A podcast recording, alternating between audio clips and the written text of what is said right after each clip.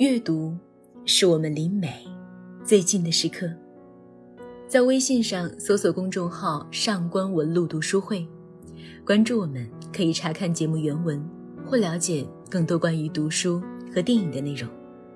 你们好，我是上官文露读书会的主播小何。《白蛇》是著名旅美作家严歌苓创作的一部中篇小说。这部小说表现出了严歌苓高超的写作技巧，他运用多重叙事的视角，描述了一个发生在文革时期凄美动人的同性爱情故事。男人沉迷于我的肉体，你，却是我的精神救赎。孙丽坤曾是著名的女舞蹈家，最擅长跳蛇舞。她的身材和蛇颇为相似，全身柔弱无骨，腰肢曼妙，更因为独创了蛇步舞蹈而盛极一时。她自编自演的舞蹈剧《白蛇传》曾在全国十几个城市里巡回演出，并且引起了巨大的轰动。一时间，孙丽坤就是人们眼中那个美丽多情的白娘子的化身。引得无数男人拜倒在她的石榴裙下，受众生吹捧，风光无限。只可惜大都好物不坚牢，彩云易散琉璃脆。孙丽坤的繁华并没有维持很久，那个动荡不安的时代就来了。在那个是非黑白颠倒混乱的年代里。孙丽坤因为曾经和外国的男舞蹈家合演过双人舞，而被定了腐化堕落的罪行。她也从高高在上、神仙一般的白娘子，成为人人唾弃的资产阶级美女蛇。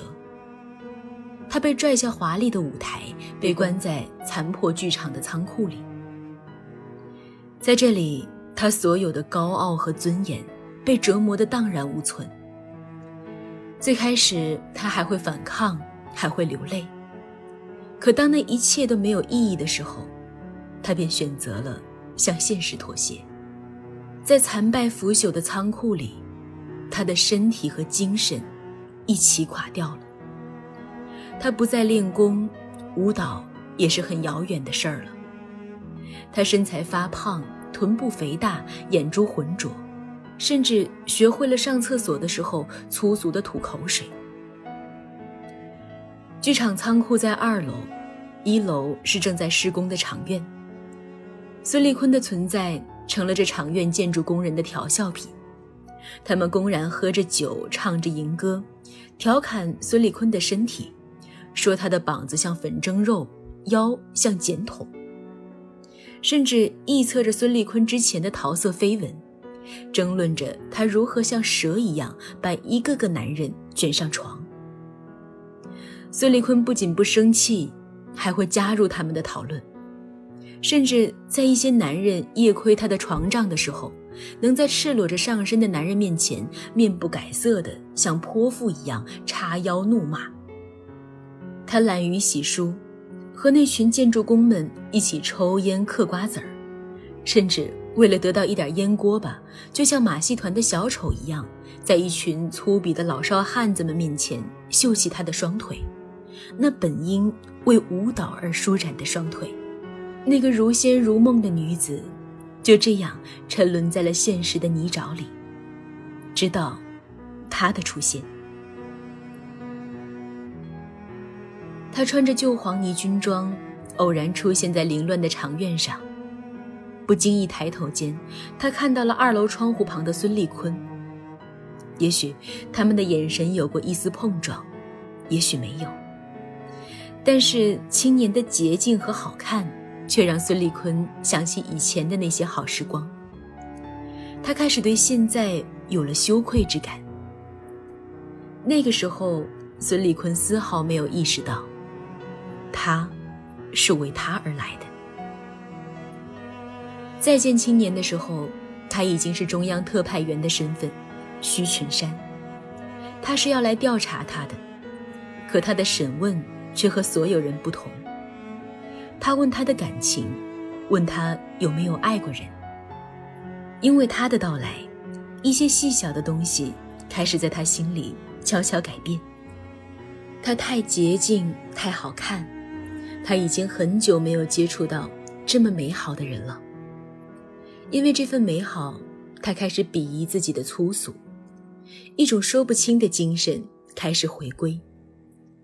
蛇的冷艳和孤傲，仿佛渐渐回来了。孙立坤开始重新练功，重新练习舞蹈。他从来没有过这样的感觉：和一个男人在一起，愉悦的不是肉体，而是内心。他觉得这个叫做徐群山的男子是来解救他的，将他浑浊的生命重新净化。他开始像蛇一样一层一层的蜕变起来，变得越来越好看，逼近他鼎盛时期的风华。但他知道，他所做的这一切，都是因为他。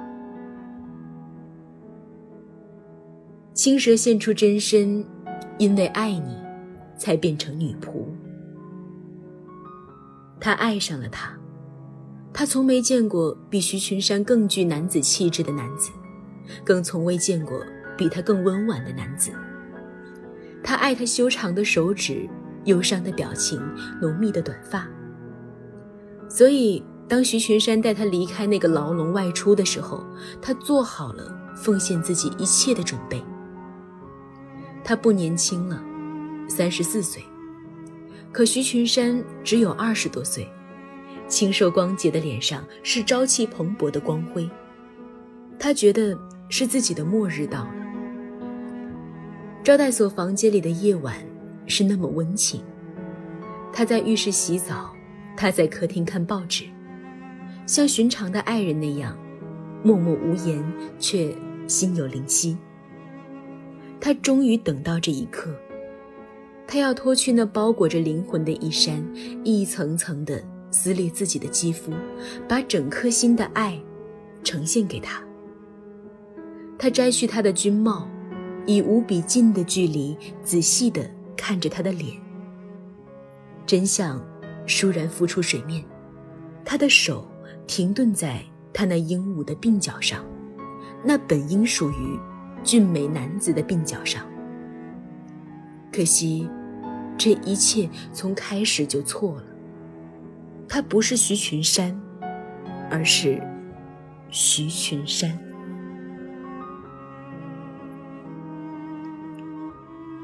对孙立坤来说，这个夜晚是他生命里最无法参透的夜晚。他带着惊恐的爱意，把身体和灵魂。淹没在那场华丽的梦幻里。也许，这一切本身就是一场梦。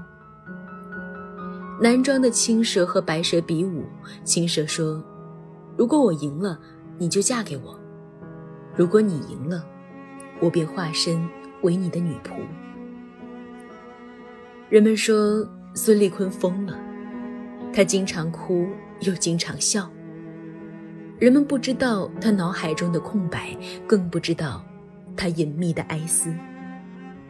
他被送进精神病院，而一个叫做珊珊的短发女孩来到医院，一直陪伴他，照顾他。他唤她珊珊，他唤她孙姐。可两人的亲密却远胜于此。他们经常去僻静的小树林散步。也会在草地上铺上餐布野餐，他们望向彼此的眼神，融化在阳光里，洒满一地的绚烂。在小树林里，孙立坤终于决定顺从自己的心。他承认，他爱上珊珊了，是真正的珊珊。如果当初青蛇狠下心，打败白蛇，会怎么样呢？还会有许仙的出现吗？从神话到现实，都没有如果。青蛇爱白蛇，他根本舍不得让他败，只能陪着他在红尘里，哪怕一错再错。虽然我们不能在一起，但不代表我不爱你。那个热烈颠倒的时代结束了，孙立坤平反，他要回归到所谓的正常社会当中了。他有了新的名号，前著名舞蹈家。他乘上列车要离开这个城市，这个有珊珊的城市。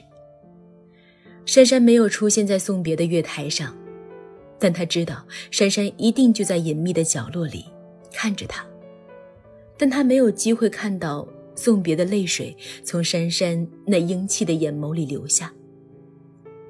他的生活似乎回归了正常，他努力练舞、排舞，甚至有了一个未婚夫。